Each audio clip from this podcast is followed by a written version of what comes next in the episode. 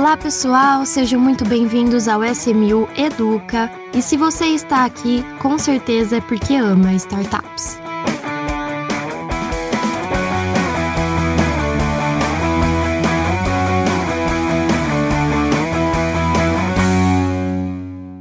Antes de mais nada, queria lembrar vocês a deixar o comentário, a opinião de vocês no nosso Instagram, arroba Investimentos, vai ter lá o post oficial desse episódio, então deixe lá sugestões de pautas, sugestões de temas pra gente debater e qual está sendo a sua opinião sobre o nosso podcast, o SMU Educa. Hoje a gente está aqui com Rodrigo Carneiro, CEO da SMU. Tudo bem, Rodrigo? Olá, Marília. Tudo bem e você? Tudo certo. E Eduardo Proença. Tudo bem, Du?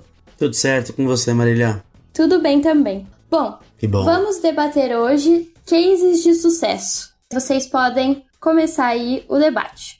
Legal. É um assunto bem bacana, assim, ainda pouco explorado no crowdfunding, até porque crowdfunding ele é muito recente, então os cases de sucesso são também recentes, né? Estão começando a aparecer cada vez mais, mas só recentemente. Acho que é uma definição, né, de, primeiro de case de sucesso. Os cases de sucesso aqui escolhidos foram cases de empresas que captaram, captaram bem, conseguiram fazer captações rápidas, conseguiram fazer captações de volume muito grande, ou então conseguiram fazer com que o investimento tivesse o exit, né, que nós comentamos em outro podcast, ou seja, a empresa foi vendida, a empresa recebeu outros aportes muito grandes de capital, ou mesmo até empresas que simplesmente captaram, estão indo bem, não fizeram ainda novas rodadas, mas estão indo super bem, né? estão conseguindo ir super bem por conta do, da captação que fez. Acho que esses são cases de sucesso que a gente vai comentar aqui hoje, né, né? Perfeito, perfeito. É entender um pouquinho mais pontual o que, é sucesso, como é que os sucessos foram feitos e dar um pouquinho desse spoiler para vocês aí do que, que a gente busca aqui também na, na SMU com os nossos startups. E, e, casos aqui do Brasil, né, é, uhum. é, da SMU, de outras plataformas e de fora do Brasil. Isso é legal também, a gente tomar esse cuidado de diversificar aí os cases. Exatamente. O episódio de hoje ele tem um perfil muito voltado para o investidor, né? É o que isso quer dizer é que através dos temas que a gente vai trazer aqui, através desses cases, o investidor vai ter uma visão muito boa, muito ampla do que do que são cases de sucesso, de como conseguir sucesso através de investimentos em crowdfunding. Exatamente. Vamos, podemos começar com, com o nosso primeiro? O que, que vocês acham? Falamos do case SMU? É, para mim é o de maior sucesso. Puxando aqui a sardinha, né? É, não, mas é, é, engraçado que não dá para afirmar, nem negar e nem, e nem afirmar isso, porque os dados são um pouco fechados, né? A gente vem fazendo um trabalho até pela associação de Crowdvest de tentar fazer um levantamento mais extensivo né, de todos os êxitos que já tiveram, mas ainda está no início esse trabalho, então deve, deve sair. Então é difícil afirmar né, quais são os maiores êxitos, os maiores sucessos aqui no Brasil, Normalmente quando sai informação na mídia, às vezes não sai muito detalhado, né? A empresa segura um pouco e tudo mais. Bom, da SMU. Da SMU nós podemos considerar que foi uma captação feita lá em 2015, ainda quando a gente usava até outra regulação, a CBM 400, e esse contrato ele permaneceu vigente até 2020, né, finalzinho de 2020, quando a SMU fez a recompra. Né? O que é a recompra? Esse contrato ele tinha a característica da SMU poder recomprar os investidores com um retorno já pré-estabelecido. E essa captação da SMU, ela, ela tem uma característica diferente, porque ela já tinha é, pré-estabelecido contratualmente qual era o retorno, quanto que o investidor ia, iria receber ao longo desses anos. Então a SMU exerceu né, essa recompra, pagou o retorno estabelecido, que foi de 30% ao ano, durante 5 anos, então acruados né, 30, mais 30, mais 30, o que deu quase 4 vezes o valor investido né, nesse período. Então, você pegar no horizonte aí de 5 anos, você ter um retorno anual acumulado, né, uma TIR de 30% ao ano, é um excelente retorno. Né? O Eduardo até fez aí algumas comparações com outros investimentos tradicionais ou até alternativos. Felizmente, a gente conseguiu bater aí praticamente todos. Né? Então, esse acho que é um, é um, grande case que nós temos aqui. É, tiveram investidores ali que entraram praticamente 100 mil reais e saíram com quase 400 mil reais, né? ficaram felizes. E, e, ainda num ano difícil, né? Foi em 2020, então ninguém esperava muito, pô, crise e tal. A gente vai lá e, puf, tá aqui. Toma o seu dinheiro, fica feliz e reinve, pega um pedaço e reinvista nesse mil restante. Exatamente, isso que é o que é o que é interessante, né? Um ano de pandemia onde tava tudo meio indo contra, a, gente, a S1000 conseguiu honrar o compromisso efetivo dos investidores que a gente tinha ofertado em 2015. E sim, Rodrigo, o retorno em todo em todo mercado regulado, tá, efetivamente, a, o retorno que a gente conseguiu entregar nesses cinco anos foi superior. Então, desde índices mais micros como small caps ou índices mais é, abrangentes como Ibovespa. Então, foi um retorno bem positivo para todo mundo que acreditou na SMU. Eu queria complementar que este contrato ele foi feito ainda na regulação anterior, que era a CDM 400. Ele era muito conversível mas a SMU tinha essa opção de recompra. Hoje, na CVM 588, esta opção é sempre do investidor. Então, por mais que você pode até pegar um contrato onde a empresa pode, né, a gente pode tentar estabelecer alguma, algum parâmetro de recompra, né, que pode ser estabelecido. Olha, ao chegar em tal ano, a empresa pode fazer uma oferta de recompra, pode fazer. Mas aí o investidor vai dizer se ele aceita ou não, senão ele pode continuar na operação. No contrato que nós fizemos, como era na regulação anterior, na CVM é, 400, isso era permitido, era normal, né? É até hoje, é por conta da regulação. Então, perfeito. Mas assim, temos 100% de satisfação aí dos investidores, muitos já reinvestiram, né? Que era uma coisa que a gente é, incentiva, né? Pô, vai lá, pega seu lucro e reinveste. Eu queria trazer um ponto interessante. Eu, fiz os, os, contatos com os investidores para contar para eles a novidade, né? E foi muito legal que em 2015, pô, era uma modalidade que ninguém conhecia, né? Então o pessoal tinha gente que acreditou mais e colocou o valor que o Rodrigo pontou 100 mil assim, mas teve uma galera que colocou, sei lá, 500 reais, mil reais. Aí na hora que eu liguei para bater papo com eles, falei: Ó, oh, pessoal, a gente tá fazendo a recompra aqui, não sei o que com tal valor. Pô, não acredito nisso, deveria ter, ter feito o contrário. Eu coloquei um, uma parte maior do dinheiro em outro lugar e uma parte pequena aqui. Se eu tivesse colocado o contrário, eu teria ganho esse retorno todo. Então, foi um papo muito engraçado. O pessoal, não, agora, pô, legal, eu vi que vocês estão evoluindo, vou, vou ler mais, vamos conversando. Então, engajou a galera a, a, é que bem mal eles viveram, né, esses cinco anos efetivos investidos, né? Então, eles conseguiram acompanhar todo o crescimento do mercado, mas foi um papo muito, nossa, eu não acredito nisso. Logo em 2020, devia ter colocado mais, vou ficar mais esperto. Então foi um papo muito engraçado. É, imagina você, por exemplo, Marília, lá em 2015, né, é, fazendo investimento e recebendo só agora, né? É, muito tempo e recebeu bem, né? Então você, você fica até, eles ficaram muito felizes, né? eles, eles, foram muito pioneiros, né? a gente tem que agradecer muito esses investidores, que assim, nós estávamos sendo pioneiros no crowdfunding, mas eles mais ainda, pô, estavam investindo nisso. Olha isso. Boa, Rodrigo. Exa exatamente isso. E claro que no Brasil a gente está se desenvolvendo aqui, cada ano mais o mercado cresce.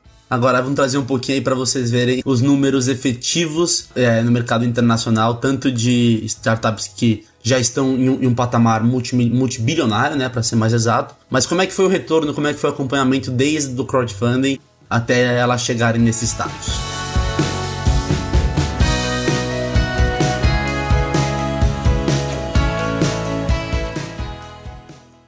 Certo. Vamos começar por qual de fora do Brasil, Marília? Bom, então o primeiro case internacional que a gente vai trazer aqui é o case da Monzo. Rodrigo, você poderia explicar para os nossos ouvintes um pouco mais sobre ele? Claro, esse é um caso, ele teve bastante mídia, né, no, nos, nos, últimos dois, três anos aqui, tem bastante informação disponível, então isso é bem legal. Ele veio da CrowdCube, né, uma plataforma de crowdfunding do Reino Unido, é, com atuação em vários países da Europa. É, a CrowdCube, para quem não sabe, ela, ela foi uma das inspirações também da SMU, é uma plataforma que capta bastante, né, já está há bastante tempo também. E a Monzo, que foi essa, essa oferta de sucesso, ela teve assim, uma captação fantástica, realmente. A Monzo, ela, só para contextualizar, ela é uma espécie de Nubank do Reino Unido, né? então ela, ela, é um, um banco digital, é, o maior, é, hoje já até é listada lá. Começou também com, com cartão de crédito, para trazer um melhor controle financeiro voltado para uma população mais jovem. Então acho que é, é, é muito legal também a ideia parecida que o, o CEO da empresa chama Tom Blomfield, ele tem muita cabeça de comunidade, né, de engajar sua comunidade. E aí isso crowdfunding é perfeito, né? Você além de conseguir o recurso, você cria uma comunidade ali de devotos, né, de defensores da sua empresa. Então, lá em 2016, eles já começaram assim muito bem. Eles captaram um milhão de libras, né? Então, pô, multiplica aí, nem sei quanta libra, sei lá, 7, 8 quase aqui, comparado com o real. Então, assim, é muita grana já, né? É, já estouraria o limite brasileiro na primeira oferta deles em 2016. Chuta quanto tempo eles demoraram para captar? Do quanto tempo você acha que eles demoraram para captar? Bom, se foi sucesso, eu vou colocar dois dias. Marília, quer tentar? Edu errou por Cinco dias. 1 minuto e 36 segundos. 1 milhão de libras em um minuto? 1 milhão de libras em 1 minuto e 36 segundos. É, assim, é incrível, né? Em 2016, é, eles conseguiram captar é, nessa velocidade um milhão de libras. É, depois, em 2017, eles fizeram uma nova rodada na mesma plataforma, em 2017, captaram 2 milhões e 300. Em é... um, um, minuto e meio, pronto. Não, não, aí eu não tenho tempo, eu tenho o tempo da última. Aqui eu tenho o quantos investidores entraram, que é aquela coisa da comunidade, né, que, que o Tom CEO falou. 6.400 investidores.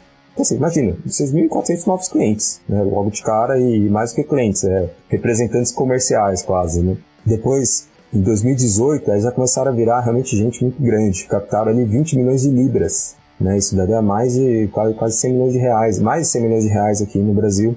Demoraram dois dias, né, aí chegou perto das datas, mas aí 20 milhões de libras, dois dias, e 36 mil investidores. Né? Então, assim, impressionante os números deles. E aí, de novo, no ano seguinte, 2019, eles seguiram lá pelo iCombinator, né, a aceleradora, já saíram da, da, da plataforma. Existe um programa deles chamado iContinuity, já são para as empresas um pouco maiores. Aí foram 113 milhões de libras. No valuation, atingiu o valuation de 2 bi de libras. Então, assim, virou um é, no Brasil seria um decacorn, né? Porque muito mais de um bilhão de real é, e mais de um bilhão de dólar também. E aí teve, entrou a General Catalyst, Stripe, Latitude, Passion Capital, Thrive, Goodwater, vários fundos já entraram, né? Então foi, foi um crowd de, de fundos, vamos dizer assim. É um conceito legal, acho que o Edu pode explicar um pouquinho esse uh, uh, de, de co-investimento, que tanto tem, tem no crowdfunding, é, e também tem na, quando, quando a gente vai para os investidores institucionais. E aí, esse é um investimento que ele deu super certo.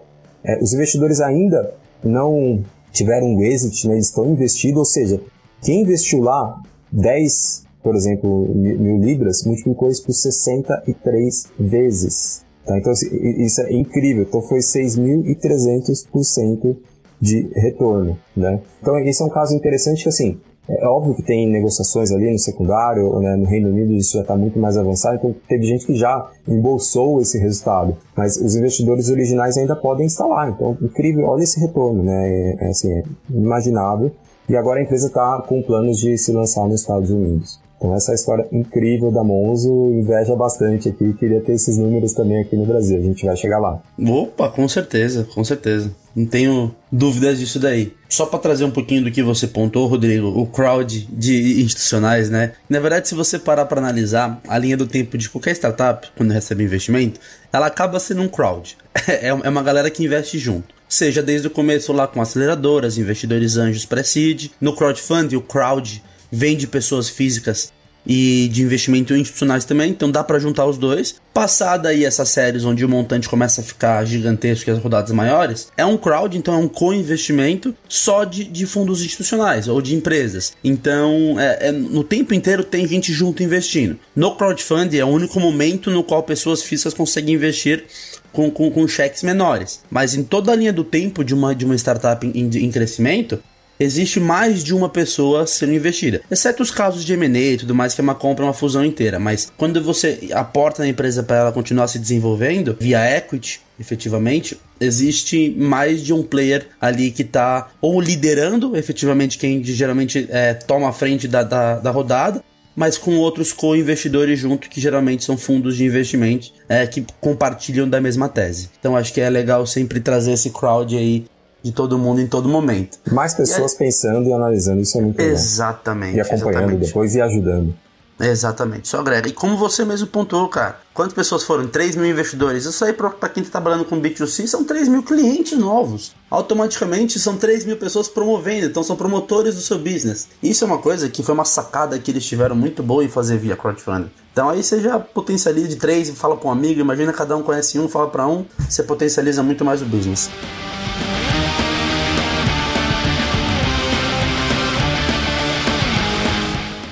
Que mais temos aí, Marília? Temos mais um case, né? Temos, temos mais um case. Agora eu vou passar por Edu, que é aí a pessoa que vai falar da Cruise. Exatamente, a Cruise foi o chamado First in Billion Dollars Exit of Crowdfunding, right? Vocês é, então... perceberam que ele tem um domínio aí do, do case? Não, não, não, não, não nada disso não. É que foi a primeira startup efetivamente a alcançar a marca de um bilhão de dólares em exit que passou pelo crowdfunding.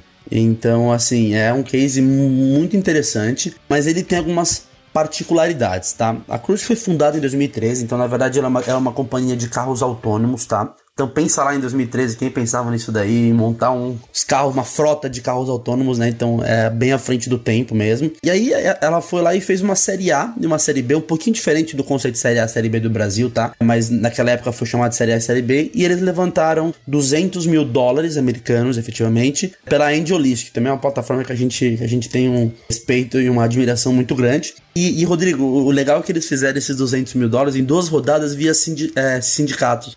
Eles fizeram o Angel Lee Syndicates. Então foi uma rodada de crowdfunding, mas foi um, aquele crowdfunding privado, tá?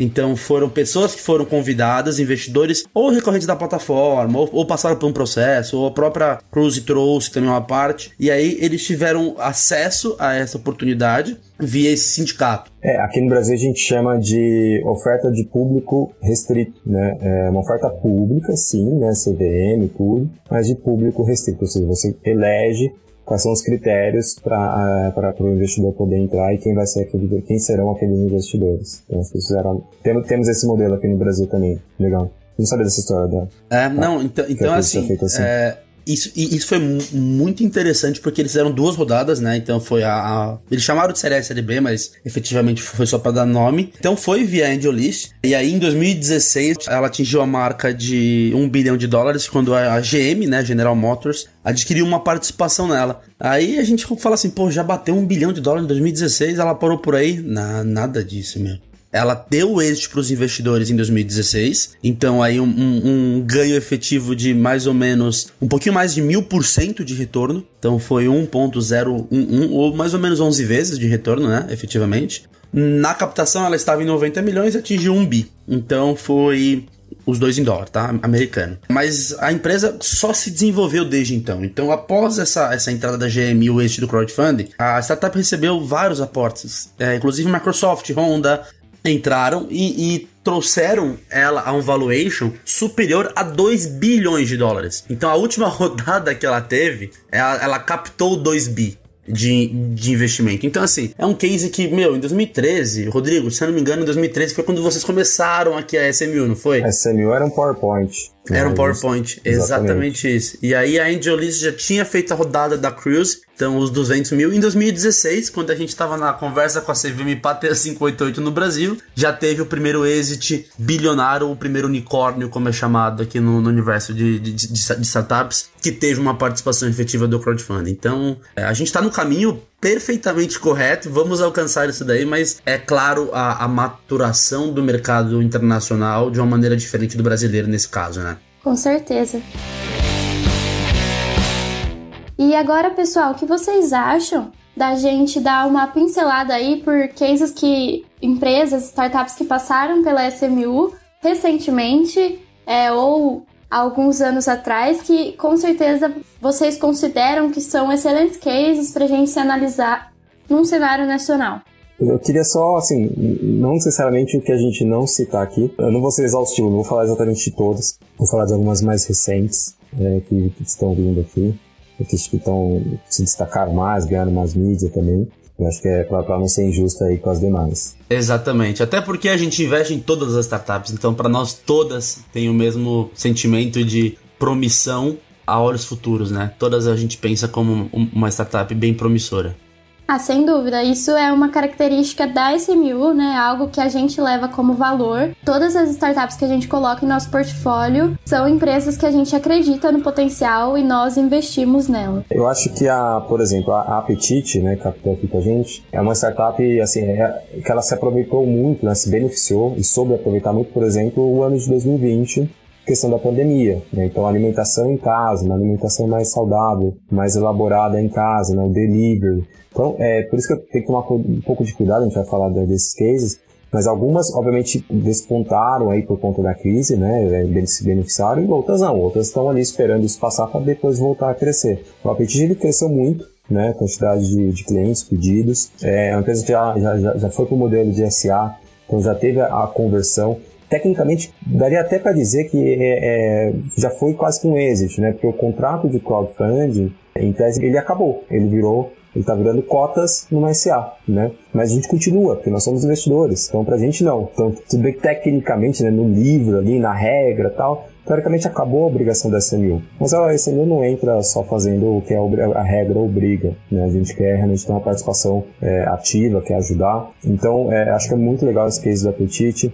Tivemos o case da origem. Ô, Rodrigo, só para pontuar um pouquinho da Petite antes, é, o crescimento deles foi tão extraordinário, não só o financeiro, tá? Que o que eu acho que vale muito a pena pontuar aqui é o, o trabalho que eles fizeram com o, os motoboys de delivery deles. Durante a pandemia, to, todos eles estavam expostos, né? Porque eles tinham que fazer esse delivery. E a Apetite foi lá e, e, deu toda a segurança, todo o equipamento, toda a parte de higienização e ainda contratando um, um seguro aí caso acontecesse alguma coisa para proteção desses funcionários. Então acho que foi uma excelente ação que eles fizeram em relação ao prol do, do humano, sabe? Não, isso, se você pega aí matérias, né, já foi comprovado realmente os, os, os, entregadores, o apetite, eles ganham mais que a média. Né? Então você pega matérias onde estão criticando essa indústria de pô, uma certa exploração dos entregadores, seja via moto, seja via bicicleta, patinete, qualquer que seja. Nessa mesma matéria, eu lembro, se não me engano foi do Estadão, ela, ela elogiava o apetite e falou, não, há exceções.